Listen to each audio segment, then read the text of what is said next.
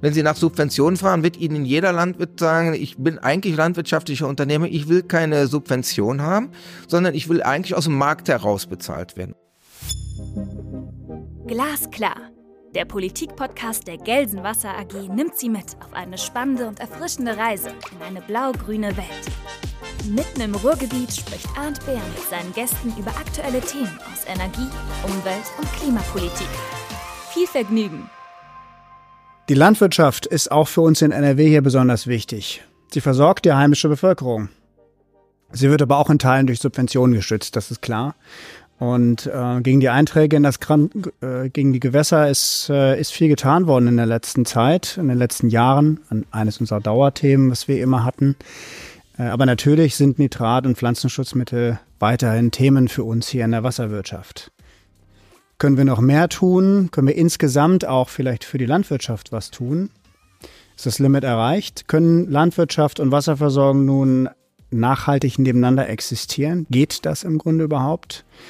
Äh, und insgesamt die Wasserpolitik. Wie muss sich die Wasserpolitik in Nordrhein-Westfalen entwickeln? Äh, das sind Dinge, die ich heute mit meinem Gast gerne diskutieren würde. Ich freue mich, dass ich bei Dr. Nolten hier im Landtag sein darf. Dr. Nolten ist äh, Agrar, da hat Agrarwissenschaften studiert in Bonn. Er war dann bei der Weiterbildungseinrichtung des Deutschen Bauernverbandes. Ähm, er ist seit vielen Jahren, seit 1985 genau Mitglied der CDU. Das ist im Kreis Düren sehr aktiv in vielen Funktionen, auch äh, nah an der Wasserwirtschaft. Er ist seit vielen Jahren Mitglied hier im Umweltausschuss im Landtag Nordrhein-Westfalen, in dem ich sein darf und äh, er ist eine maßgebliche Stimme seit Jahren für unsere Gewässerfragen hier. Lieber Dr. Nolten, ich freue mich sehr, dass ich heute Morgen hier bei Ihnen sein kann im Landtag. Ja, guten Morgen, Herr Dr. Bär. Herr Dr. Nolten, ähm, wir machen das normalerweise so, dass ähm, sich der Gast mal kurz selber vorstellt. Vielleicht stellen Sie sich doch mal vor und ähm, dann schon mit, mit Blick auf die Frage, warum Sie eigentlich Politik mittlerweile machen. Ja, es klang bei Ihnen schon so, als wenn ich äh, schon Jahrzehnte in vielen Bereichen unterwegs bin. Ich komme gar nicht aus der politischen Jugendarbeit, sondern aus der kirchlichen Jugendarbeit. Und ähm, ja, nachdem es da Probleme gab mit dem Pfarrer vor Ort, bin ich vom Bürgermeister angesprochen worden und dann bin ich dann mit Anfang 20 äh, in die CDU eingetreten und habe dann so die ganz übliche, man nennt das immer so despektierlich, die Ochsentour gemacht. Also sachkundiger Bürger im Gemeinderat, dann Ratsvertreter, dann bin ich gefragt worden, ob ich in den Kreistag reingehe, dann bin ich in den Kreistag reingegangen und äh, bin dann mit und mit in die regionalen Gremien hinein, also äh, zum Beispiel in den Verbandsrat vom Wasserverband Eifel-Ruhr, um den direkten Wasserbezug da schon mal zu diskutieren. Das bin ich jetzt schon etwa 15 Jahre und äh, heute dann auch äh, im Regionalrat, äh, wo wir ja auch wasserwirtschaftliche Fragen bezogen auf den Regionalplan diskutieren. Also so kommt man dann äh, in die einzelnen Bereiche rein und in den Landtag bin ich eigentlich äh, jetzt auch noch nicht so lange, äh, bin ich noch nicht so lange aktiv. Erst seit 2017. 2017, ne? Hm. 2017 und äh, das ergab sich eben weil ich äh, in der Kreistagsfraktion äh, schon damals äh, stellvertretender Fraktionsvorsitzender war und als mein Vorgänger sagte, also ich bin jetzt Anfang 60, ich möchte jetzt nicht nochmal äh, für dieses Amt zur Verfügung stehen bin ich angetreten, da hat es eine interne Diskussion gegeben und es ist ein ländlicher Wahlkreis, Düren bis runter an die rheinland-pfälzische Grenze, also auch den Südteil des Kreises, Kreises Euskirchen habe ich bei mir im Wahlkreis. Und da sucht man einen mit einem ländlichen Profil und da ist der Agrarökonom, der da noch viele Anknüpfungspunkte dann hat zur ländlichen Entwicklung, zur Wasserwirtschaft, vielleicht gar keine so schlechte Entscheidung gewesen. Mhm. So, und deswegen bin ich eben jetzt äh, auch in der zweiten Periode hier unterwegs und jetzt auch umweltpolitischer Sprecher der CDU-Fraktion. Ähm, das stimmt. Als ich mich vorbereitet habe, ist mir aufgefallen, dass, dass Sie noch gar nicht so wahnsinnig lange im Landtag sind. Das ähm, mag aber daran liegen, dass Sie immer sehr präsent sind, also dass Sie auch in den ähm, Fragen, die, die uns beschäftigen, immer, immer sehr meinungsstark sind. Haben Sie die Ihre Entscheidung in den Landtag zu gehen bereut bislang? Oder haben Sie den Eindruck, das ist das, Sie sind da angekommen, das ist für Sie etwas, was Sie jetzt lange machen oder noch länger machen können? Äh, ich bin gerne hier, ähm, aber angekommen äh, würde jetzt bedeuten, auf einer langen Lebensperspektive hingezielt definitiv nicht. ähm, aber äh, wäre natürlich äh, als Endstation was nicht gemeint in der, an, an der Kommunal, äh, ich, also deswegen ich wollte jetzt nicht bis zum Lebensende hier sein, das ist, äh, das meinte ich jetzt.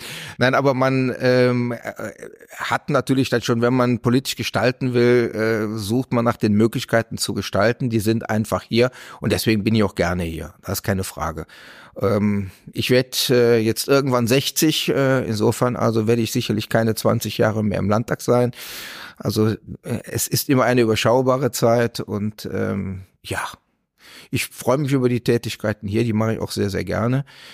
Wobei das äh, natürlich auch äh, insgesamt ein, für gerade für den Wahlkreisabgeordneten immer ein sehr zeitintensives Engagement ist. Äh, sieben Tage die Woche, denn äh, der Wahlkreis würde gerne auch seinen Abgeordneten sehen. Es ist ja nicht nur die inhaltliche Arbeit in bestimmten Themen, wo man mit eigenen Anträgen, mit einzelnen in Initiativen, wo man äh, über die Arbeit in Enquete-Kommissionen und so weiter inhaltliche Schwerpunkte gerne mit anderen setzen möchte, sondern es ist natürlich auch die Arbeit im Wahlkreis, die Probleme bei den Unternehmen, bei Verbänden, bei, bei den Kommunen und so weiter, die dann ja auch mit äh, verfolgt werden müssen. Und der Bürger will natürlich auch ein Stück weit seinen Abgeordneten auch mal erleben, äh, im Karneval, auf dem Schützenfest und so weiter. Und äh, das ist dann schon, äh, das schlaucht dann schon über die Zeit. Sie haben äh, Karneval angesprochen. Ich kenne das ja auch noch aus meiner Vergangenheit. Rheinische äh, aus, aus der rheinischen Region nicht wegzudenken. Machen Sie viel fort Karneval und in Brauchtümern? Also ich bin mit, ich sage, ich bin mit einer Frau verheiratet, ich bin mit in einem Karnevalsverein und in einem Schützenverein. Ich gehe gerne zu den Karnevalsveranstaltungen, habe im Augenblick das Problem, dass wenn ich, also ich gehe auf Freitag, Samstag, Sonntag, habe aber nicht die Chance bei allen Karnevalsvereinen bei mir in der im Wahlkreis. Ich habe über 40 äh, entsprechende Vereinigungen und äh, Vereine bei mir vor Ort, ich kann nicht bei allen auftauchen, äh, es sei denn, ich würde nur reinspringen und winken und das ist jetzt auch nicht meine Art, äh, diesen Respekt dann auch zu zeigen. Denn darum geht's eigentlich, wenn ich Karnevalssitzungen besuche, dass ich Respekt zeige vor der Arbeit, die die anderen das ganze Jahr über leisten. Hm. Wie Ihnen denn, also wenn Sie den Kreis auch speziell ansprechen, Rheinischer Kreis, Sie sind da in der Eifel, ähm, kann man auch sagen, ist auch Teil des, des Kreises. Ähm, muss man auch über das Thema Hochwasser sprechen normalerweise. Ähm, wir haben jetzt, äh, also wir nehmen im Januar auf 2024. Wir haben jetzt gerade eine Phase hinter uns, die sich ähm, so ein bisschen beruhigt wieder. Äh, also wir hatten, haben doch einiges an Hochwassersituationen gehabt. Nicht so stark wie in Niedersachsen, aber ähm, naja, an der Ruhr haben wir schon relativ genau gemonitort, wie es jetzt weitergeht. Ähm, der das Hochwasserthema ist aber nicht nur 2021, sondern jetzt auch wieder eines bei Ihnen im Kreis. Ne? Wie, wie ist die Lage im Moment da? Also mein Wahlkreis hat den Südkreis Düren, der ist ähm, geprägt, äh, dadurch, dass er hinter den Talsperren liegt. Äh, wir haben die große Ruhrtalsperre, Ruhr ohne H. Ich bin immer froh, wenn äh, man vermeidet den Begriff Eifelruhr, weil ich die andere Ruhr mit H ja auch nicht als Westfalenruhr äh, bezeichne. Ja, das also führt unsere, zu großer Verwirrung bei uns, muss ich zugeben. Ja. ja äh, äh, nichtsdestotrotz, sie heißt halt einfach nur Ruhr. Ähm, wir liegen halt hinter den Talsperren. Insofern haben wir, was äh, die Überflutungsgefahr angeht, eigentlich nicht so sehr die Probleme, weil wir mhm. eine kontrollierte Abgabe haben aus den Talsperren heraus. Wir sind selbst äh, in dem Hochwasserereignis 2021 nur ganz kurzzeitig und auch nur mit minimalen Mengen in die Hochwasserentlastung hineingegangen. Also unser Talsperrensystem aus verschiedenen Talsperren, Orf-Talsperre, Olef-Talsperre, Ruhr-Talsperre, die Schwammenauer Talsperre und der Obersee, ähm, hat doch äh, in den Bereichen äh, über 50 Millionen Kubikmeter aufnehmen können. Und äh, insofern ist es bei uns etwas ruhiger. Natürlich haben wir in den flussnahen Bereichen auch durch den Anstieg des Grundwassers, feuchte Keller und so weiter. Also das ist in der Tat so. Auch mussten die, äh, musste der Rohufer Radweg gesperrt werden. Also in dem Bereich eigentlich ziemlich ruhig. Etwas anders ist es jetzt in meinem Euskirchener Teil des Wahlkreises äh, an Urft und Olef. Die waren äh, eben auch sehr stark betroffen in der Flut äh, im Juli 21. Mhm. Also die Bilder von Schleiden, von Gemünd, von Kall sind auch äh, bundesweit über die Medien gegangen. Äh, da war ihn jetzt auch, wo man sagte, ist die Hochwassermarke 2 überschritten. Äh, das ist jetzt weniger die Frage. Technisch gab es keine Probleme, aber was macht das mit den Menschen, die vor zweieinhalb Jahren eben dieses große Hochwasser erlebt mhm. haben? Und immer dann, wenn starker Regen da ist, wenn äh, die Flüsse dann ansteigen, dann kommen die bangen Nachfragen, dann merkt man die äh, Unsicherheit und äh, da ist es gut, dass der Wasserverband Eifel-Ruhr über seine Webseite und über die Medien auch immer transportiert. Ihr könnt bei uns die Pegelstände eins zu eins direkt abrufen. Wir informieren äh, über die Zuläufe in die einzelnen Tatsperren, über die Pegelstände an den einzelnen Gewässern. Ähm, wir gucken immer nach den materiellen Schäden, aber ich darf sagen, mit der Psyche der Menschen hat das sehr, sehr, sehr viel getan. Und da werden wir auch länger dran arbeiten müssen, als uns das heute bewusst ist. Das, das glaube ich. Ich hatte mal einen, einen Podcast mit äh, dem Herrn Becker, einem, einem Ingenieur, der ähm, mitten im Ahrtal sein Büro hatte, der das sehr eindrucksvoll geschildert hat. Also ähm, insbesondere natürlich die, die Wochen äh, kurz danach, äh, aber auch diesen psychologischen Effekt, der, ähm, der immer noch da ist bei den Menschen, die betroffen waren, bei jedem Regentropfen, der so runterkommt. Kann man wasserseitig sagen, dass die Talsperren ähm, da ein Stück weit geholfen haben, weil sie, weil sie gesteuert haben? Mir kommt der Gedanke gerade durch den Kopf, weil wir haben es in der letzten Folge mit ähm, Professor Jardin diskutiert, der mich bei der Ruhr mit H so ein bisschen eingenordet hat, weil er meinte, es, es hilft nicht zu 100 Prozent, weil natürlich nur ein Teil überhaupt über die Talsperren läuft. Ich weiß nicht, wie das bei Ihnen an den Flüssen dann ist, aber es hilft schon ein Stück weit, dass man steuern kann über die Stände in der Talsperren. Genau so ist das. Also die Zerstörungen in äh, dem Bereich der Urft und der Olef kamen nicht aus, äh, zum Beispiel aus der Olef selber, weil die Olef-Talsperre äh, hatte seinerzeit einen Zulauf von über 37 Kubikmeter pro Sekunde und die Abgabe lag bei einem halben Kubikmeter. Das waren halt dann Reiferscheiterbach und äh, äh, Pretbach und Plattisbach, die entsprechend die Wassermengen von den Hängen äh, dann Richtung Siedlungskerne geführt haben. Aber wenn wir zusätzlich noch äh, die 37 Kubikmeter äh, gehabt hätten pro Sekunde aus der OLEF, dann wären die Schäden noch ganz andere gewesen. Und auch so haben wir die historischen Höchststände nahezu verdoppelt. Äh, in Gemünd äh, stand das Wasser auch sechseinhalb Meter über dem Pegel. Hm.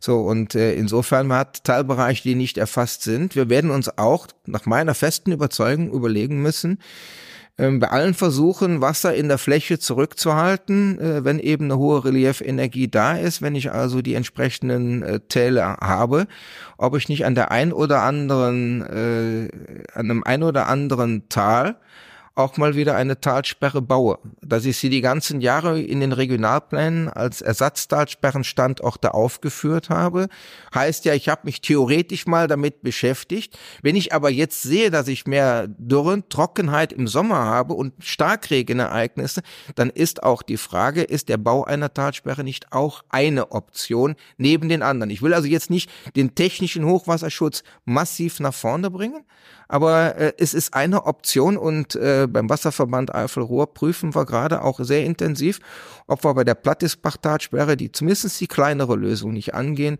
um dann noch eben einen Baustein zur Sicherheit bei Starkregenereignissen da auch zu realisieren. Mhm. Ja, das ist, ähm, das ist ja schon spannend, wie sich das jetzt entwickelt im, im Nachgang ähm, der, der letzten Ereignisse.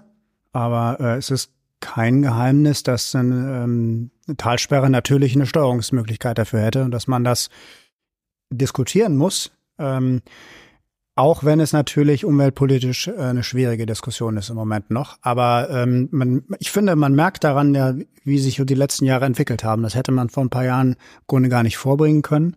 Aber wenn man jetzt sieht, äh, was doch für ein Bedarf ist und ähm, wir kriegen ja vermutlich auch jetzt häufiger Hochwasserereignisse, ne? so wie ich das verstehe. Also wenn das jetzt alle zwei Jahre so ist, müssen wir uns ja was einfallen lassen. Oder wie ist die im Landtag, wie, wie ist so die Langfriststrategie, um auf das Thema Starkregen zu gucken? Also ich glaube, wir müssen uns darauf vorbereiten. Ich warne allerdings davor, jetzt äh, immer so direkt äh, in den Krisenmodus da reinzugehen und äh, eine, eine Panik da zu erzeugen. So ein Ereignis wie 2021 kann sich wiederholen. Also auch, äh, wenn ich sage, es war jetzt ein, ein, ein tausendjährlich oder in Teilen ein zehntausendjährliches Ereignis, dann kann es dann eben bei entsprechenden Veränderungen zum 500-jährigen Ereignis werden oder zum 200-jährigen. Das heißt jetzt nicht, dass wir in 200 Jahren schon mal für das Jahr 2221 schon mal im Kalender Hochwasser in dieser Stärke da vormerken können, sondern das heißt ja immer nur mit Kann einer gewissen Wahrscheinlichkeit. Das sind theoretische Eintreffenswahrscheinlichkeiten. Das heißt, wir müssen uns natürlich damit auseinandersetzen, aber äh, um ehrlich zu sein, das haben wir eigentlich in den Wasserverbänden und in den Kommunen auch in der Vergangenheit schon in Teilen gemacht, müssen es jetzt natürlich noch sehr viel stärker in den Blick nehmen. Die Frage, die sich mir da eher stellt, ist die Frage, ähm, die Erkenntnis, die ich habe, wie schnell kriege ich es in die praktischen Maßnahmen überführt, wenn es um Planung und Genehmigung von solchen Maßnahmen geht. Hm. Und wie würdest du die Frage beantworten? Also ich hätte da eine Antwort für im Moment dazu, aber ich, muss ja nicht dieselbe sein. Ich vermute aber mal, dass es die gleiche ist, dass es zu langsam geht, dass wir äh, in diesem Genehmigungsverfahren deutliche Beschleunigungen brauchen.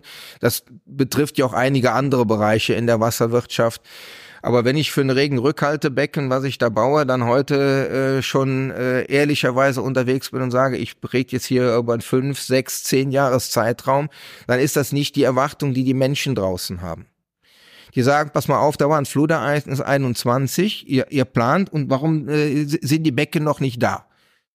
Und man sagt, ja, es äh, ist planerisch auch eine Herausforderung. Ich denke jetzt mal zum Beispiel äh, in, in dem Bereich in der Ficht, äh, wenn ich ein Hochwasserrückhaltebecken von über einer Million Kubikmeter Fassungsvermögen baue, dann ist das auch ein entsprechendes Bauwerk in der Landschaft. Das muss entsprechend geplant werden. Ich muss den Grunderwerb tätigen können. Und wenn ich ihn nicht direkt tätigen kann, dann muss ich eben sicherstellen, wie ich eben über Flurbereinigungsverfahren oder über andere Instrumente äh, an die Flächen herankomme, dass ich Vereinbarungen treffe mit den Eigentümern. Und äh, dann brauche ich eine entsprechende Finanzierung. So ein Becken ist auch mal schnell mit 30, 40 Millionen zu veranschlagen. Dann ist die Frage, wie hoch ist der Anteil, den das Land trägt? Äh, wer trägt den anderen Teil?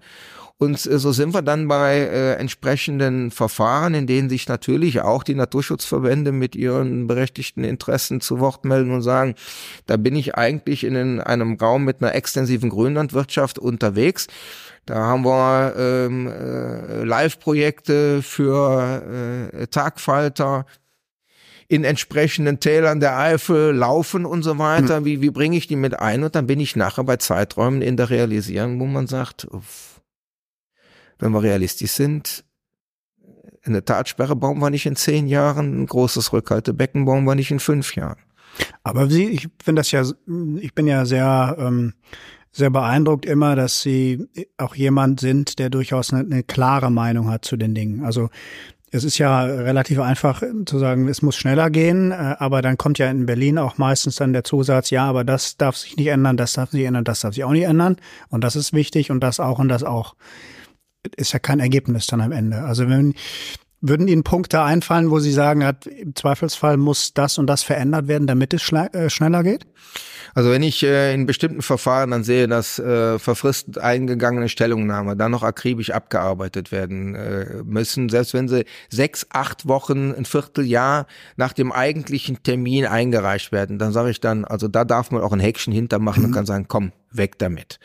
So, oder aber, wenn ich weiß, dass ich Probleme habe mit der, äh, mit der Flächenbeschaffung, dann muss ich überlegen, ähm, rechtzeitig in die Flurbereinigungsverfahren reinzugehen. Ja, oder in andere Strategien mit den Landwirtschaftsverbänden, mit den Kommunen zur Umsetzung der Wasserrahmenrichtlinie. Und auch das ist ja ein Beitrag zum, äh, zum Hochwasserschutz äh, dann da reinzugehen und zu sagen, so wie, wie können wir uns das vorstellen? Können wir hier Flächen tauschen? Können wir Ökokonten entsprechend anlegen? Oder bis hin zu der Frage, ähm, wenn wir Umgestaltungen haben ähm, hinsichtlich der Bedarfe, ich denke jetzt mal, ich bin Kreistagsabgeordneter, ich habe mit dem Leiter unseres Katasteramts diskutiert, brauchen wir eigentlich noch die ganzen Vermessungsingenieure bei uns in der Kreisverwaltung? Oder können die nicht eigentlich auch für eine Bezirksregierung aktiv werden in der, in der Umsetzung von Flurbereinigungsverfahren? Mhm. Ich, ich muss einfach da auch ein Stück weit äh, den personellen Engpässen, die wir in den verschiedensten Verwaltungen haben, auch da vielleicht mal anders äh, Rechnung tragen. Ich sage das jetzt einfach natürlich hier ins Mikrofon rein. Äh, sicherlich werden der Landrat und der Regierungspräsident und so weiter, die werden mir direkt erklären, da gibt's aber diese und jene Probleme. Aber wir sollten einfach auch mehr, mehr eine Experimentierklausel mal einführen, äh, um mal zu gucken, was geht denn. Und das darf auch mal ein Scheitern geben. Es muss nicht immer nur das Gelingen da sein, sonst bekommen wir keine Innovation, sonst werden wir nicht schneller. Hm. Das, das wollte ich gerade sagen. Wie, was wären denn für Hebel? Also wo, wo kann man von von Düsseldorf aus ansetzen na, dat, äh, in solche Initiativen. Ist, ist sowas geplant oder sind Sie da im Dialog oder ist das vielleicht Teil der nationalen, sage ich schon nationalen, äh, Wasserstrategie wollte ich sagen. Da kommt man immer mittlerweile durcheinander bei den ganzen Strategien. Ist das in Nordrhein-Westfalen geplant, dass solche Dinge angegangen werden? Also wir sind miteinander im Gespräch. Ich war äh, gestern noch äh, bei der AGW ähm, wo wir uns einfach ausgetauscht haben, auch mit verschiedenen äh, Vorständen ausgetauscht haben, wie können wir die Dinge besser angehen. Und äh, es muss einfach wieder eine Bereitschaft da sein zu sagen, was passiert denn, wenn ich einen bestimmten Schritt nicht mache? Was passiert denn, wenn ich einfach mal neue technische Konzepte da mal andenke? Ähm, und äh, was für mich das Wesentlichste wäre, wo wir gerade sehr intensiv dran arbeiten, ist, dass ich die Dinge auch in eine zeitliche Abfolge bringe. Also heißt konkret, ähm, wir haben im Wasserverband äh, Eifel-Ruhr einige ähm, Ruhrwehre, die zentral bei Lachs-Laichgewässern ähm, umgebaut werden müssten. Wir haben Papierindustrie, wir können sie nicht alle schleifen, einige haben wir schon geschliffen. Wir müssen einige umbauen. So, wenn jetzt die Planung da ist, und sage, ich nehme die vier ähm, Wehre, ich habe die Planungen für 2025, 26, 27, 28 fertig.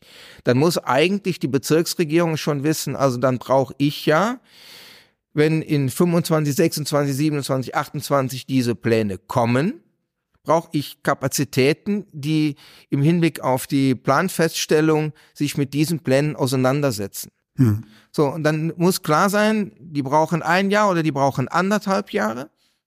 Und dann brauche ich aber dann in 27, 28, 29, 30, brauche ich dann auch die Finanzierung für, zur Umsetzung. Das heißt, da muss dann die Finanzplanung auf der Ebene Bezirksregierung und äh, Ministerium muss dann so angelegt sein, dass die Einnahmen aus dem BASIC dann auch gezielt in diese Maßnahmen reingehen.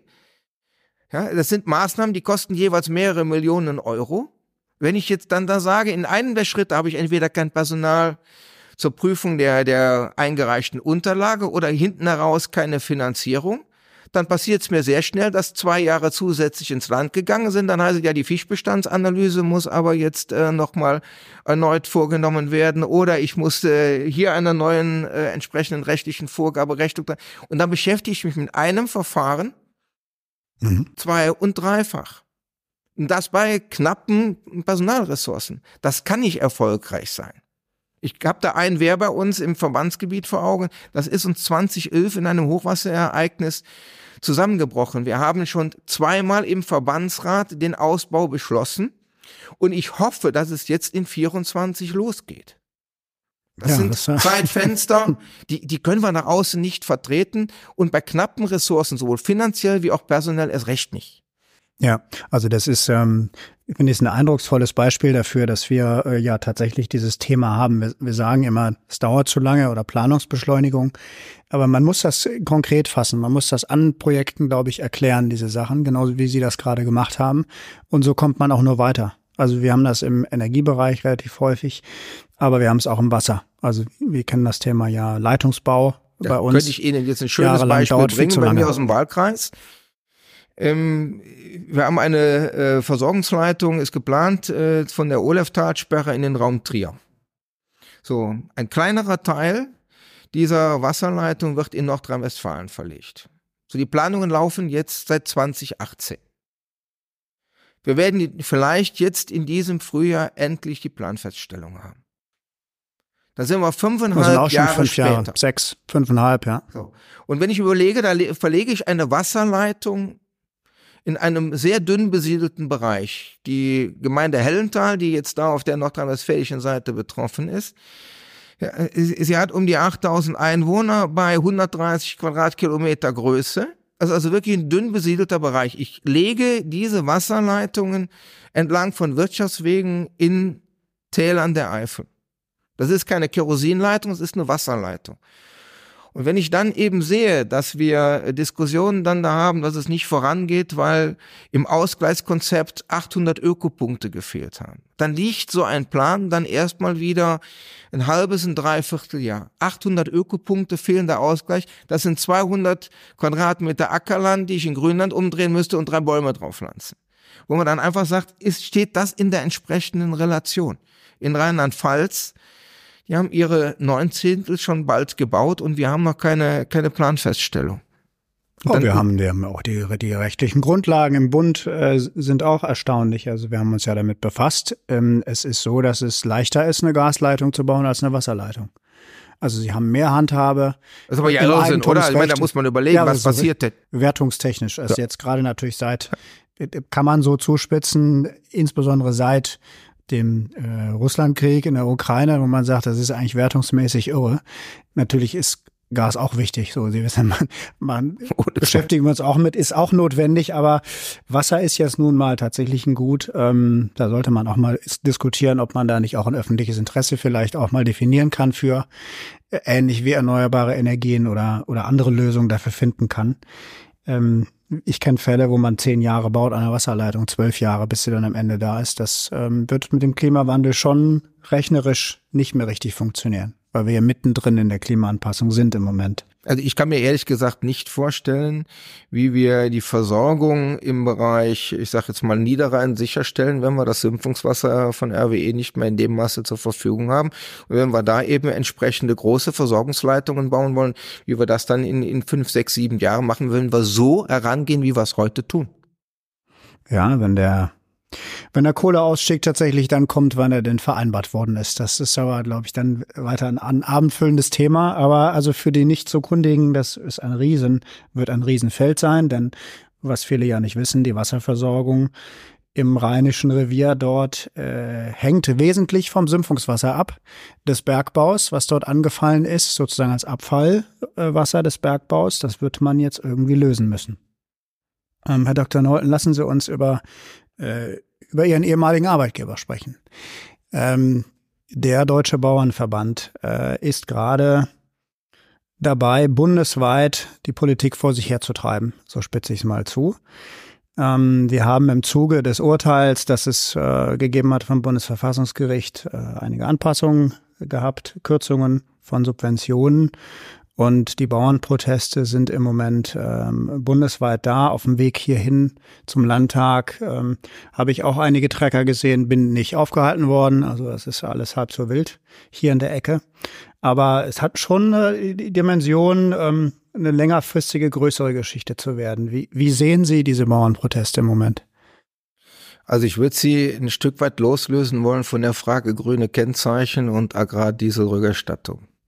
Weil ich glaube, hier geht es insgesamt um eine Frage Wertschätzung für das, was äh, gemacht wird, geleistet wird und was auch an vorherigen Maßnahmen erfolgt ist. Also wir haben im Sommer ähm, Kürzungen gehabt äh, bei der Unfallversicherung, bei der Gemeinschaftsaufgabe zur Verbesserung der Agrarstruktur und des Küstenschutzes und jetzt kamen eben noch zwei weitere Maßnahmen obendrauf. Ähm, ich glaube, das ist so insgesamt der Ausdruck. Äh, man sagt immer ja, die Landwirtschaft wird subventioniert. Wenn man sich den Agrarbericht der Bundesregierung anguckt, und das äh, empfehle ich eigentlich äh, zurzeit äh, immer, wenn ich gefragt werde, weil das ist der Agrarbericht der Bundesregierung, mhm. nicht der Situationsbericht des Bauernverbandes, sondern der Agrarbericht der Bundesregierung. Der ist öffentlich einsehbar? Der ist öffentlich einsehbar und der ist von November äh, 23. Der wird alle vier Jahre erstellt auf der Grundlage des Landwirtschaftsgesetzes, was wir eben aus den 50er Jahren haben. Und dieses Landwirtschaftsgesetz hat eine bestimmte Aufgabe. Und ähm, klar ist, dass die Produktivität in der Landwirtschaft äh, nie so hoch war wie im gewerblichen Bereich und aufgrund der natürlichen Gegebenheiten auch nicht so gesteigert werden kann wie im gewerblichen Bereich.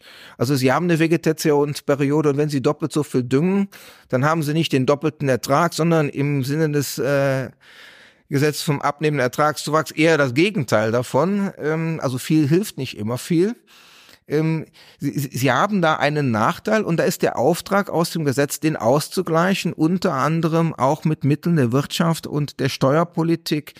Und wenn ich jetzt dann dahin gehe und gucke mir mal den landwirtschaftlichen Vergleichslohn an, den man äh, über die ganzen Jahrzehnte hin berechnet und sagt, also da ist das landwirtschaftliche Einkommen. Ich nehme einen Vergleichslohn aus der gewerblichen Wirtschaft und da mache ich einen kleinen Zuschlag für den Betriebsleiter, weil man sagt, das ist ja eigentlich ein Unternehmer, der hier arbeitet und sieht dann, dass man über viele Jahre teilweise drastisch unter diesem Vergleichslohn liegt und hat dann also 20, 25 Prozent streckenweise noch noch mehr unter dem Vergleichslohn hat jetzt für das Wirtschaftsjahr 21, 22, wie gesagt, Zahlen der Bundesregierung. Ja. Einmal immer 6, 6 Prozent drüber. Habe ich eine, Ja? eine Verständnis-Zwischenfrage. Jetzt ist ja die Bundesregierung hat doch jetzt auch äh, dazu gesagt, der Mindestlohn ist zweimal erhöht worden. Was angeblich ja auch ein Punkt ist, der, der zu Kostensteigerungen führt. Jetzt mal auf die, die, die Eigentümerseite oder diejenigen, die eben äh, Agrararbeiter ähm, dort ähm, beschäftigt. Also bei jetzt, jetzt sagen Sie, aber die verdienen noch zu wenig. Na, im, Im Prinzip, äh, der Mindestlohn ist ja mal die Frage als Einzelunternehmer, was nützt Ihnen eine Festsetzung eines Mindestlohns, sondern Sie arbeiten oder Sie arbeiten eben nicht. Und Sie wissen ja, wenn Sie gesät haben, nicht, wie ist denn hinten raus der Verkaufspreis für meinen Doppelzentner Weizen? Ja, Sie sehen den im September und Oktober, Sie wissen nicht, wenn Sie Anfang Juli ernten, wo liegt denn da der Weltmarktpreis? Ja, so Sie, Sie wissen auch gar nicht, wie verläuft eigentlich das Wetter? Wie, war das Frühjahr zu nass und, und so weiter? Die Diskussionen, die wir doch jetzt hatten, waren doch, dass hinten raus äh, sehr problematisch war, die Kartoffeln oder die Rüben zu roden und so weiter, weil es den ganzen Herbst bis, bis Ende Dezember im Prinzip ja nur geregnet hat. Aber der Weltmarktpreis war ja zumindest für Teile ähm, war ja ein sehr guter. Ne? Also letztes Jahr war ja das, äh, der Herr Ruckwied hat mir heute Morgen ja auch in, äh, in, im, äh, im Morgenfernsehen gesagt, ja, äh, ja, es war zugegebenermaßen das beste Jahr letztes Ja. Jahr, das man so hatte. Aber das muss man langfristig sehen. Also der deswegen sage ich, also sie, liegen einmal mit sechs Prozent über dem Vergleichslohn. Mhm. Sie haben aber, wenn, wenn Sie, gucken Sie sich die Linie ab 2010 an, Sie haben immer deutlich drunter gelegen.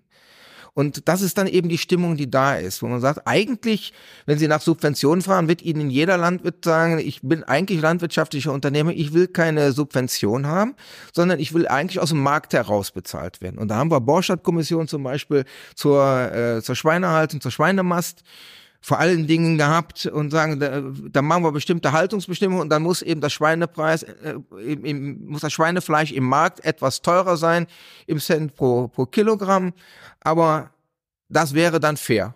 Mhm. Und wenn man dann eben sieht, diese Vereinbarung, die gibt's halt nicht. Ja, und äh, wenn Sie mal in die Landwirtschaft reingucken, gerade die, die Ökobetriebe tun sich doch gerade so schwer, weil der standardmäßige, ähm, das, das Fachgeschäft, was da früher verkauft hat, in Corona-Zeiten bei der hohen Inflation, doch spürt, dass auch bei den Bio-Lebensmitteln auf einmal der Einkauf über die Discounter und so weiter sehr viel attraktiver geworden ist. Und äh, wenn Sie die, die Biobetriebe sich angucken, da liegt äh, die Subventionsquote noch deutlich höher. Da sind 70, 75 Prozent des Einkommens kommen aus der öffentlichen Hand. Und die würden auch lieber es über den Markt machen. Egal, ob, ob konventionell oder, oder öko, das spielt in der Landwirtschaft heute nicht mehr die Diskussion, wie wir es draußen in der gesellschaftlichen Debatte haben. Ja? Ich hab also da geht es um Wertschätzung vor allen Dingen auch. Ja, ja, dann, dann, müssen wir da nochmal rausarbeiten, was denn die, was die Wertschätzung daran betrifft. Also ich hatte mal ähm, vor einiger Zeit den Martin Häusling hier bei mir im, in Glasklar. Das ist ähm, ein grüner Abgeordneter des Europäischen Parlaments, auch ein Agrarspezialist, und er hat das Folgende gesagt. Äh, auch bei, bei den Bauern gibt es durchaus eine Bereitschaft, äh, wegzukommen von einem Subventionssystem. Das ist ja, bestätigt ja das, was Sie im Grunde jetzt auch gesagt haben. So, jetzt ist aber ja so, glaube ich, dass der Bioanteil bei den Landwirten noch relativ gering ist. Und dass ähm, faktisch aus Europa die Hälfte des Etats in die Landwirtschaft geht. Also irgendwie muss man ja von diesem Subventionssystem dann runter. Äh, Es ist nicht mehr ganz die Hälfte, äh, aber es ist natürlich Okay. auch der einzige Sektor, wo die allermeisten Regelungen auf europäischer Ebene getroffen werden. Wir haben in vielen anderen Bereichen, ob wir chemische Industrie und so weiter nehmen, wir haben sehr viele Regelungen auch noch auf der nationalen Ebene. Im nationalen Bereich ist letztlich nur die Agrarsozialpolitik verblieben. Der Rest wird auf europäischer Ebene geregelt. Und wir hatten bis ähm, zur McSharry-Reform 1992 ja die Situation, dass wir immer Anfang März diese Agrarpreisdebatten hatten hinsichtlich Interventionspreis und äh, die Frage also, wie hoch ist eigentlich der Garantiepreis, der den Landwirten für einen Doppelzentner Getreide, für Milch und so weiter gezahlt wird? Mhm. um dann eben zu gucken, ähm, kommen die damit über die Runden oder nicht. Und da ist regelmäßig demonstriert worden. Und man hatte im Prinzip den europäischen Markt abgeschottet von den Weltmärkten. Und das ist für Industrienationen wie auch die unsere natürlich keine Situation, sondern die sagen, wir leben eigentlich vom Freihandel weltweit. Wir wollen die Industrieprodukte entsprechend weltweit verkaufen. Dann können wir bei uns einzelne Sektoren nicht einfach zumachen. So, und was wir heute noch an Subventionen über die EU zahlen, zahlen wir ja, weil wir sagen, wir zahlen sie, weil wir höhere Sozial- und höhere Umweltstandards haben. Ja, aber im Prinzip ist der Auszahlungspreis, also das, was der, der Landwirt mit seinem Produkt am Markt erlöst, ja, gesteuert über die Weltmärkte auch wenn vergleichsweise geringe Mengen insgesamt auf dem Weltmarkt ähm, hin und her geschoben, wenn wir uns die Milch angucken, so hat doch der neuseeländische Milchpreis durchaus einen starken Einfluss darauf, wie bei uns eben der Auszahlungspreis für die Milchviehbetriebe sich gestaltet. Beim, also das ist ja sicherlich ähm, je nach Produkt unterschiedlich, habe ich, hab ich gelernt. Äh, ich habe immer verstanden, beim, beim Fleisch sind wir ein großer Exporteur in der Welt. Also da stimmt, glaube ich, die also die, die Story, dass wir die, die Bevölkerung in Deutschland versorgen, glaube ich, nur begrenzt. Bei anderen Sachen ist es aber schon der Fall so. Also ist das so, dass, ich sage mal so, wenn ich jetzt als, ich würde jetzt mal aus der Brille eines Neoliberalisten drauf gucken, dann würde ich sagen, das scheint ein System oder eine, ein Markt zu sein, oder die, da ist eine Industrie, die ist am Markt nicht lebensfähig, am, am Weltmarkt. Weil vielleicht, vielleicht sind die Flächen zu gering im Vergleich zu den Amerikanern, vielleicht sind die, also ein guter Punkt von Ihnen, vielleicht sind die, die Lohnkosten, die Sozialkosten zu hoch, was wir ja wollen, Klammer auf, Klammer zu. Äh, irgendwie ist das auf Dauer, müssen wir uns was einfallen lassen, warum wir das ähm, aufrecht erhalten. Oder wir sagen, uns ist das so wichtig, dass wir das dauerhaft, also langfristig stützen. Dann ist aber die Summe natürlich relativ hoch. Und da wir auch nicht sagen, ich bin Fleischexporteur. Äh, wir müssen da genau hingucken. Also wir sind äh, sowohl Importeur wie auch äh, Exporteur in, in den allermeisten Bereichen. Also die EU und auch die Bundesrepublik, äh, wir sind äh, stark. Wenn Sie gucken, dass äh, jeder zehnte Arbeitsplatz bei uns an der Ernährungswirtschaft hängt, dann heißt das ja, dass wir aus diesen landwirtschaftlichen Rohstoffen eine ganze Menge machen in der Wertschöpfungskette, die da ist. Und wenn wir ähm, den Fleischbereich uns betrachten, es gibt das sogenannte fünfte Viertel, äh, wo wir natürlich auch, ich weiß nicht, wann Sie es das letzte Mal Schweinefüßchen gegessen haben, Schnauze, Ohren. Ich habe durch, äh, bin stellvertretender Vorsitzender der deutsch-taiwanischen Gesellschaft. Ähm, ich war mal in China ein paar Monate, da habe ich es gegessen, wahrscheinlich unwissentlich. Naja, auch zum Teil auch wissentlich und so weiter. Ähm, äh, aber das sind Bereiche, die können Sie bei uns gar nicht absetzen. Wenn Sie dann mal gucken, dass wir bei uns eine Tendenz haben, sehr stark auf die Edelstücke im Verzehr zu setzen, dann ist ja immer die Frage, was ist eigentlich mit dem Rest? Und so viel kommt dann auch auf die Pizza nicht drauf. Ja, und ähm, äh, da muss man schon sehr genau hingucken. Die Bestände, gerade in der Veredelungswirtschaft, sind ja äh, auch stark äh, abgebaut worden, äh, weil dieser Preisdruck da ist. Aber eine einfache Betrachtung nur nach dem, was rausgeht, wird dem Sektor insgesamt nicht gerecht. Also das heißt, wir, wir ex exportieren nur das, was wir sonst sowieso nicht essen würden. Das würde ich jetzt nicht aussagen, weil beim Käse, wir exportieren auch äh, en entsprechende äh, Käsespezialitäten aus Deutschland. Können wir uns mal angucken, wie viele bayerische okay. Spezialitäten wir da haben. Auf der anderen Seite freuen wir uns auch über die entsprechenden äh, Produkte aus äh, Frankreich, wenn wir an bestimmte Camemberts, an Blauschimmelprodukte gucken, denken oder ähm, Serrano-Schinken nehmen wir genauso gerne wie Parma-Schinken und so weiter. Also wir, das ist ja ein Austausch. Okay. Na, also der, der Konsument, der heute, für mich ist, war das immer so, ich bin in, in, in äh, Bonn äh, bei Galeria Kaufhof unten in die, in die Abteilung reingegangen, da hatte ich hunderte verschiedene Käsesorten. Und das ist doch das, was wir als Verbraucher alle gerne haben. Viel Auswahl, für jeden Geschmack etwas. Und wir gucken da gar nicht mehr darauf, wo wird's produziert Ich bin da, ich, ich sag ganz ehrlich, bei der, beim Wein und bei der Butter achte ich darauf, dass ich nur deutsche Produkte habe. Und da kann die niederländische Butter, die war früher immer deutlich streichfähiger im Winter als in Deutschland. Wie gesagt, ich, da bin ich tatsächlich dann auch mit Blick auf die Wertschöpfungsketten unterwegs und sage, ich achte auch darauf, wo es herkommt. Und Regionalität auf der einen Seite immer zu fordern, aber hinten heraus beim Kauf nicht zu leben, das ist doch das eigentliche Problem, mit dem die Landwirte hier heute zu tun haben. Nehmen Sie auch einen höheren Preis dann in Kauf für eine, für eine deutsche Butter oder ist die, die ist ja gleich teuer, weil sie eben subventioniert ist? Oder wie? Äh, Im, im Regelfall war die, war, war die, war die nicht so billig wie die niederländische. Ich, ich gucke gar nicht mehr danach. Ich mache den Preisvergleich, mal davon abgesehen, dass meine Frau meistens einkaufen geht, weil so viel Zeit habe ich jetzt zum Einkaufen. Aber bei uns gibt's einfach deutsche Butter. Hm. Ja, das ähm, unabhängig jetzt. Ähm, ich will, will darauf hinaus, dass das ja, Sie haben ja schon einen Weg skizziert, wie, wie man das äh, diskutieren kann und wie man das vielleicht gelöst kriegt. Ähm, der, der, zu dem Schritt vorher habe ich Sie jetzt richtig verstanden, dass wir sagen würden, die, die, äh, die deutschen Produkte, die sind gut, die wären weltmarktfähig. Äh, wir haben nur höhere Kosten obendrauf als andere. Sie sind ja in Teilen auch auf den Weltmärkten äh, anzutreffen. Es ist ja nicht so, als wenn wir äh, die Produkte nicht hätten. Dann brauchen wir ja keine Subvention. Ja, die Frage ist aber immer, zu welchem Preis, äh, wenn Sie jetzt äh, in, in, in Kolumbien oder in, in Brasilien oder in, äh, in Spanien auf den Märkten drauf sind, ist immer die Frage, was können Sie erlösen pro Kilogramm Milch, pro Kilogramm Schweinefleisch? Ähm, die Wertschöpfungskette ist ja entscheidend. Und wenn bei uns der Verbraucher nur 14, 15 Prozent seines Einkommens für Lebensmittel ausgibt, äh, was auch mit Blick auf äh, den Kauf anderer Produkte sicherlich seitens der Industrie auch nicht beklagt wird, dass man sagt, da ist, bleibt von, vom Nettolohn sehr viel übrig, um andere Dinge damit zu tun dann ist es ebenso, dass die, äh, die Möglichkeit äh, der Wertschöpfung auf dem Markt dann da begrenzt ist. Also meine, wir haben bei uns einen Wettbewerb auf dem Markt, was den Lebensmitteleinzelhandel, was die großen Discounter angeht, wie sie in, in Frankreich und in Belgien in dem Maße nicht finden. Also wir sind die, ähm, ich, ich bin bei Ihnen, ich, ich verstehe, was Sie, was Sie meinen.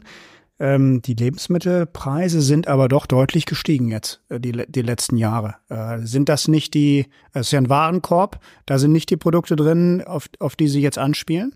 Äh, doch, aber ist, wie gesagt, Noch ein Phänomen, wenig. das haben wir 2008, 2009 auch schon mal gehabt. Hm. Ja, aber Sie sehen gerade eben, wie die entsprechenden äh, Börsennotierungen auch wieder nach unten gehen. Ja, das heißt, es äh, ist jetzt ein Peak gewesen durch die Ukraine-Krise.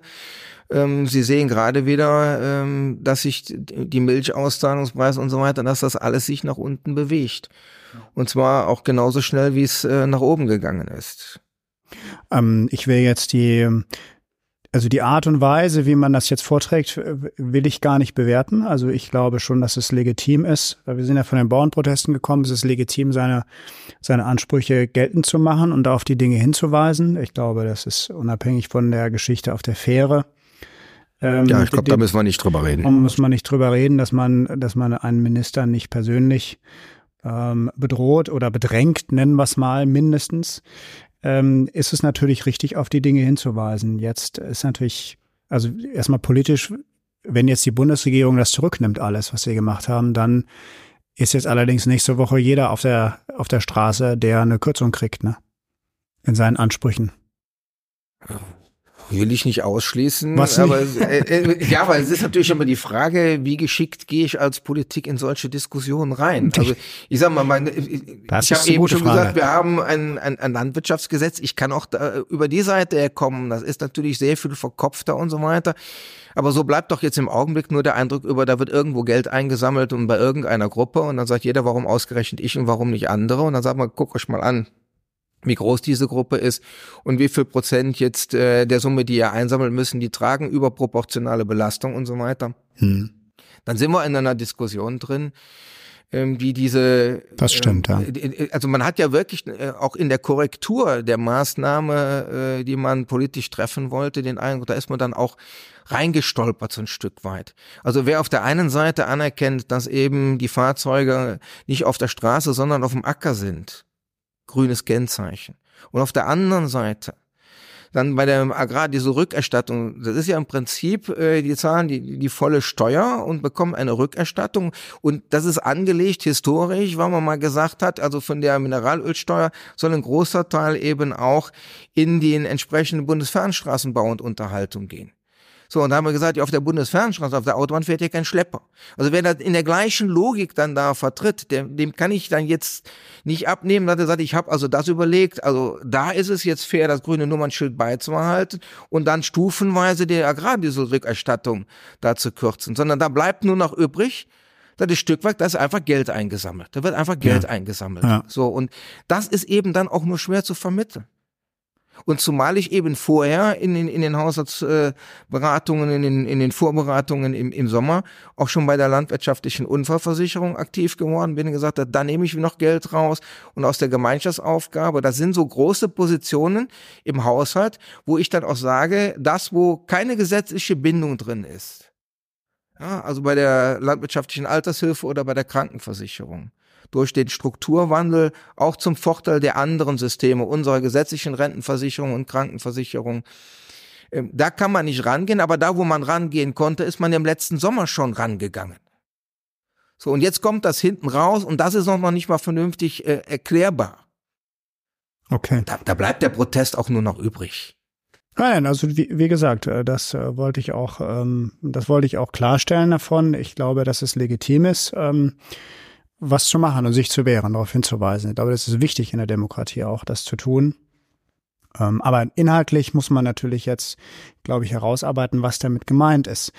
Äh, mit, mit dieser Wertschätzung und mit diesem Zurücknehmen der Dinge. Also wenn ich so die, dann die Gespräche verfolge und, und die Aussagen, dann habe ich jetzt auch aus wasserwirtschaftlicher Brille manchmal so den Eindruck, das ist jetzt die Zeit, um zurückzunehmen, was die letzten Jahre so draufgekommen ist. Wenn ich so an Düngediskussionen denke, die letzten Jahre und so ähnliches und mancher sagt, jetzt ist genug, Berlin hat uns so viel draufgepackt und Bürokratie und so, denke ich natürlich, na ja. Aber sollen denn auch die umweltpolitischen äh, Regelungen, die Sachen Nitrat, Dünge, ähm, Umweltschutz bei Landwirtschaft, sollen die auch zurückgenommen werden? Das kann es ja hoffentlich nicht sein. Also ähm, ich kann mich noch an die Endphase meines Studiums erinnern, dass wir diskutiert haben, äh, die ersten Ideen zu einer Nitratrichtlinie. Ich habe 1990 Examen gemacht, die ist dann 91 ja. gekommen. So die ersten Umsetzungsschritte, wenn ich das noch richtig erinnere, waren Mitte der 90er Jahre das, was zumindest in, formal in Recht umgesetzt haben. In nationales Recht. Eine Richtlinie sagt ja nur, da sind bestimmte Ziele und so weiter, die sollen erreicht werden. Und wie ich es dann mache, anders als bei einer Verordnung, überlasse ich dem nationalen Gesetzgeber und dann hat man, äh, ist man dann mit ein paar Jahre Verzögerung eingestiegen. So, und äh, dann hat sich eigentlich relativ wenig getan. Äh, wenn wir mal betrachten über die Zeiträume 2000, 2008, 2010,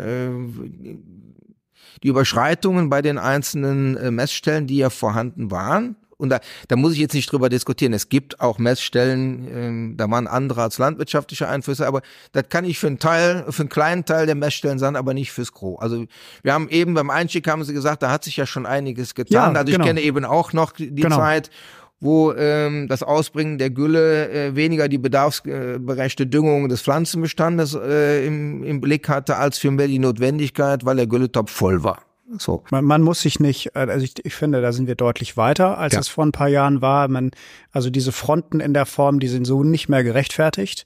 Äh, die Landwirtschaft gesteht ein, dass manche Dinge falsch laufen und die Wasserwirtschaft muss eingestehen, dass sich was tut da. Und das, das wollte so. ich damit auch vermitteln. Was vorne dran ist, ist es schon so, dass sich einiges geändert hat. Aber Nitratrichtlinie ist ein zähes Thema. So. Gewesen. Und dann muss man sagen, dann hat man eben die Berichte, irgendwann hat in Brüssel immer erklärt, ja, ist ganz so einfach und äh, dieses und jenes zu berücksichtigen. Dann hat man entsprechende Berichte übermittelt. Und dann hat halt die EU-Kommission irgendwann mal gesagt, passt mal auf, wir gucken uns mal an, wie sich die Werte bei euch entwickeln. Und natürlich äh, ist es nicht so, wenn ich heute anders dünge, habe ich morgen andere Messwerte an den einzelnen Messstellen. Das hängt auch von den Böden ab, das hängt von Niederschlagsverteilung und so weiter ab. Alles keine Frage. Aber irgendwann hat die EU-Kommission gesagt, eh, stopp, reicht. und ist in die Klage reingegangen. Dann haben wir die, die, äh, die Düngeverordnung entsprechend anpassen müssen und so weiter, haben in der letzten äh, Periode eine sehr ja, für den Abgeordneten sehr unangenehme Diskussion gehabt um die Frage, wie groß sind eigentlich die roten Gebiete? Also sprich da, wo ich erhebliche Einschränkungen im, im, im Düngemanagement habe.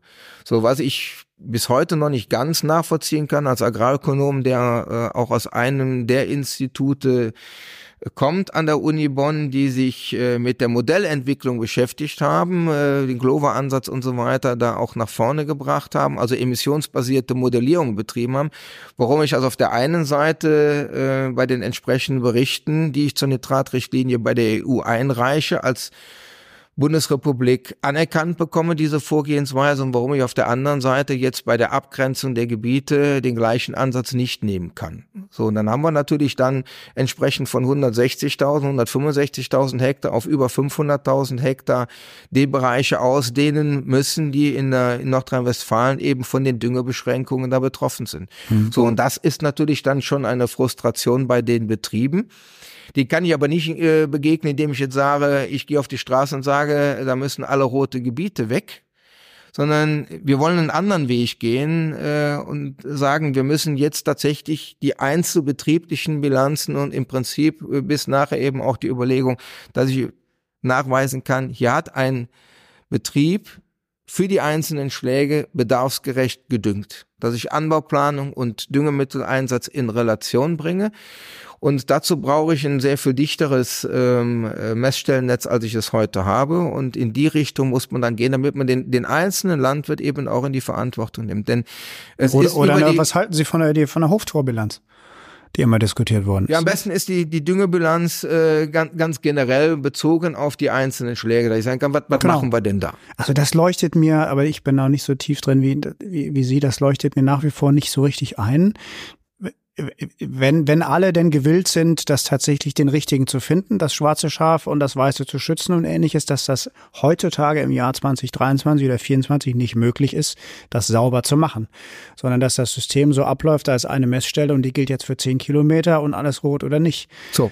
Ja, aber dann muss ich doch einfach auch sagen können, dass beispielsweise der Hoftorbilanz, was reingeht, was raus wird, wird gemessen, alles andere ist Schicht. Oder, oder ich führe mehr digitale Lösungen ein, wo ich sowas messe. Ja, aber ich muss ja trotzdem, ich muss ja trotzdem nachher noch gucken, ähm, ist der Messwert, den ich messe, tatsächlich dann auch äh, plausibel, bildet der das wieder mit ab? Äh, keine Frage. Ne? Also, also, ich habe ja sehr nicht ich habe gesagt, die parat, Verlagerung im Boden äh, ist für uns ja auch noch ein Stück weit äh, Forschungsgegenstand. Es ist ja nicht so, als wenn ich genau weiß, was ich die oben Zeit, als, die zeitliche, als Stücke, die zeitliche Verlagerung und so okay. weiter da drin.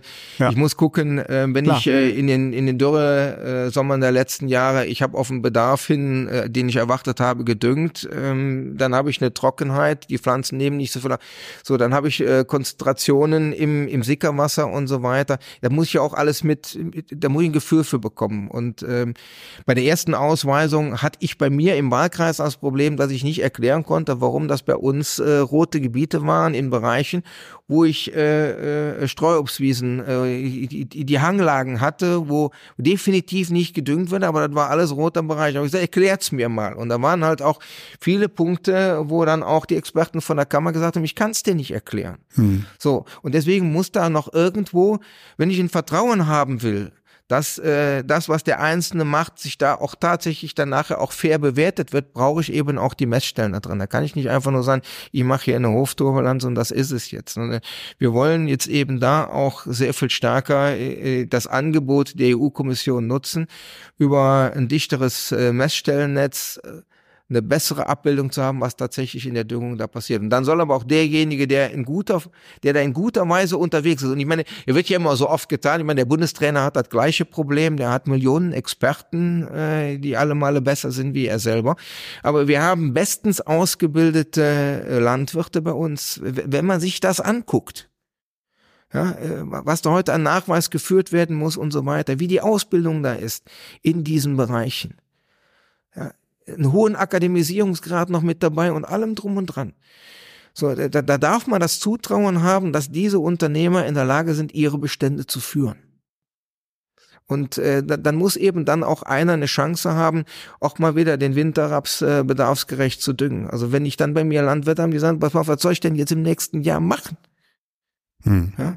dann, dann stehen die da. Und das macht auch insgesamt keinen Sinn. Meine, wir, wir, haben teilweise Regelungen mittlerweile ähm, durch diesen Versuch, diese äh, gute landwirtschaftliche und ökologische Praxis da darzustellen, wo man sagt, äh, wird das in jedem Jahr der regionalen, den örtlichen Gegebenheiten wirklich gerecht? Also wenn wir uns überlegen, wir brauchen eine Bedeckung zum 1. Dezember. Was ist jetzt Anfang Dezember? Noch äh, bei welchen Bodenverhältnissen zum Teil? Da reingeschmiert worden, ich sag das mal so. Äh, die Praktiker, die zuhören, werden jetzt wir das hoffentlich nachsehen, aber die werden vielleicht auch genauso sagen. Nur um einer gesetzlichen Vorgabe gerecht zu werden, die schematisch mhm. dasteht und auf der anderen Seite wirtschafte ich in, in einem offenen System. Und ich meine, diesen Gedanken, den muss man immer noch irgendwo haben. Ja. Also, aber so, so komplex es ist, am Ende sind die Dinge dann doch wieder ganz einfach. Also wir brauchen im Ergebnis, im Ergebnis brauchen wir, brauchen wir weiter, müssen wir weg von dem Problem. Und ähm, wir arbeiten daran. Also das heißt jetzt nicht, dass es keine das heißt, Verbesserung geben äh, muss bei den Messstellen, wo wir entsprechend äh, ja. die Nitratwerte zu hoch haben. Ja, da müssen ja, so, wir dran so arbeiten. Sie, ne? Und mit den Kooperationen und so weiter sind wir da auf einem guten Weg. Wir haben halt nicht alle in der Kooperation drin gehabt aber es gibt eine Reihe sehr guter Ansätze da drin. Okay, absolut. Nee, so habe ich das auch verstanden. Ähm, ich würde zur ähm, Abschlussfrage kommen. Könnte das sicherlich auch, das ist so ein Thema, was man noch, noch länger ausführen kann. Ähm, wir sind aber Da ja darf dann aber auch der agrarpolitische Sprecher noch etwas stärker rein, als äh, ich das mache. Ja, das ist aber, das ist richtig, aber wir kommen ja von der Wasserseite dazu, ja. aber Sie hätten sicherlich auch diese Position gut abgedeckt, äh, habe ich jetzt den Eindruck dazu. Ähm, aber von der, von der Wasserseite habe ich jetzt, ich habe verstanden, auch an dem, dem Düngethema, Sie nutzen die Chance, um da auch nochmal reinzugehen, wasserpolitisch. Ja. Haben Sie andere Themen, wo Sie sagen, das habe ich mir für 2024 als wasserpolitischer Sprecher vorgenommen? Also was kommt da vielleicht aus der Regierungsfraktion noch dieses Jahr? Ja gut, wir haben eine Reihe von äh, wasserwirtschaftlichen Herausforderungen. Ähm, ich habe äh, den eben schon angesprochen, wir müssen uns damit auseinandersetzen, dass wir auf der einen Seite Starkregen haben. Deiche sind jetzt gerade in der Diskussion, ist auch so ein Thema. Ähm, Deich, Neubau, Umbau und so weiter. Ähm, da, da müssen wir auch in den Köpfen der Leute noch vieles bewegen. Also ich als Kreistagsabgeordneter haben wir gerade einen Landschaftsplan aufgestellt oder ähm, überarbeitet nach, nach vielen Jahren und äh, das sind Deichanlage, die sind mit, äh, mit, mit Baumreihen bewachsen und so weiter, gerne auch für die Spaziergänger natürlich genutzt. Da sind, die sind gehölzbestanden und so weiter. Aber äh, entweder sind es Hochwasserschutzdeiche oder aber es sind Alleen. Und äh, wenn man dann jetzt dahin sagt, in der Konsequenz muss ich dann auch mal den Bewuchs wegnehmen, wenn der Deich hier seine Funktion haben soll dann kann ich mir schon vorstellen, was passiert, wenn ein Wasserverband oder wenn eine Kommune äh, dem ihm gehörenden oder äh, zur Bewirtschaftung gegebenen Deich tatsächlich auch dann zum Hochwasserschutz bewirtschaftet. Ich glaube, da, da, da müssen wir in diesem Jahr auch unter dem Eindruck äh, der äh, Erlebnisse, die wir jetzt haben in Niedersachsen und Klammer auf, auch bei uns am, am Niederrhein, äh, wo wir eben auch auf einmal Wasser über einen längeren Zeitraum stehen haben, wo Deiche weich werden, weil sie äh, tatsächlich auch äh, richtig durchfeuchtet sind, wo wir dann überlegen müssen, äh, um jetzt Leib und Leben und Hab und Gut da zu schützen, äh, ob wir nicht da jetzt auch mal dran gehen müssen. Wir haben die Diskussion um die Umsetzung der Wasserrahmenrichtlinie. Es nützt nichts, dass wir äh, mit dem letzten Bewirtschaftungsplan der EU-Kommission gesagt haben, du Transparenzansatz, wir sagen dir jetzt mal, woran es liegt, dass wir noch nicht so weit sind, wie wir eigentlich sein müssten, sondern wir müssen dann ja jetzt auch in dieser Periode hingehen und müssen zeigen, dass wir auch an der Umsetzung, an der Verbesserung dieser Engpässe arbeiten eben schon mal aufgezeichnet mit der Flächenverfügbarkeit, mit dem Umbau der, der Wehre und so weiter. Da müssen wir ran. Und natürlich müssen wir uns auch damit auseinandersetzen, wie hoch äh, sind unsere sonstigen Entnahmen überall in den verschiedensten Bereichen, wie entwickeln sich die, die, der Zubau an, äh, an, an, an Fernversorgungsleitungen, aber eben auch, wie ist die Situation eigentlich mit den Verlusten, die wir im Leitungsnetz haben. Und da gibt es ja eine ganz große Bandbreite. Hm. Absolut. Ja, vieles zu tun für das nächste Jahr, auch gerade wasserpolitisch. Ähm, ich persönlich bin gespannt. Wir haben ja am haben wir noch gute Vorsätze jetzt am 10. Januar. Ähm, ich danke Ihnen, Herr Dr. Nolten. Hat mir großen Spaß gemacht. Ich hoffe, den Hörerinnen und Hörern auch. Und ähm, ich wünsche Ihnen ein erfolgreiches Jahr. Und wir werden ja sicherlich im Austausch bleiben. Ja. Das werden wir ganz bestimmt. Das äh, gute, erfolgreiche wünsche ich Ihnen auch. Vielen Dank. Das war Glasklar, der Politikpodcast der Gelsenwasser AG. Rund um Wasser, Energie, Klima und Digitalisierung. Wir hoffen, es hat Ihnen gefallen. Danke fürs Zuhören und bis zur nächsten Folge von Glasklar.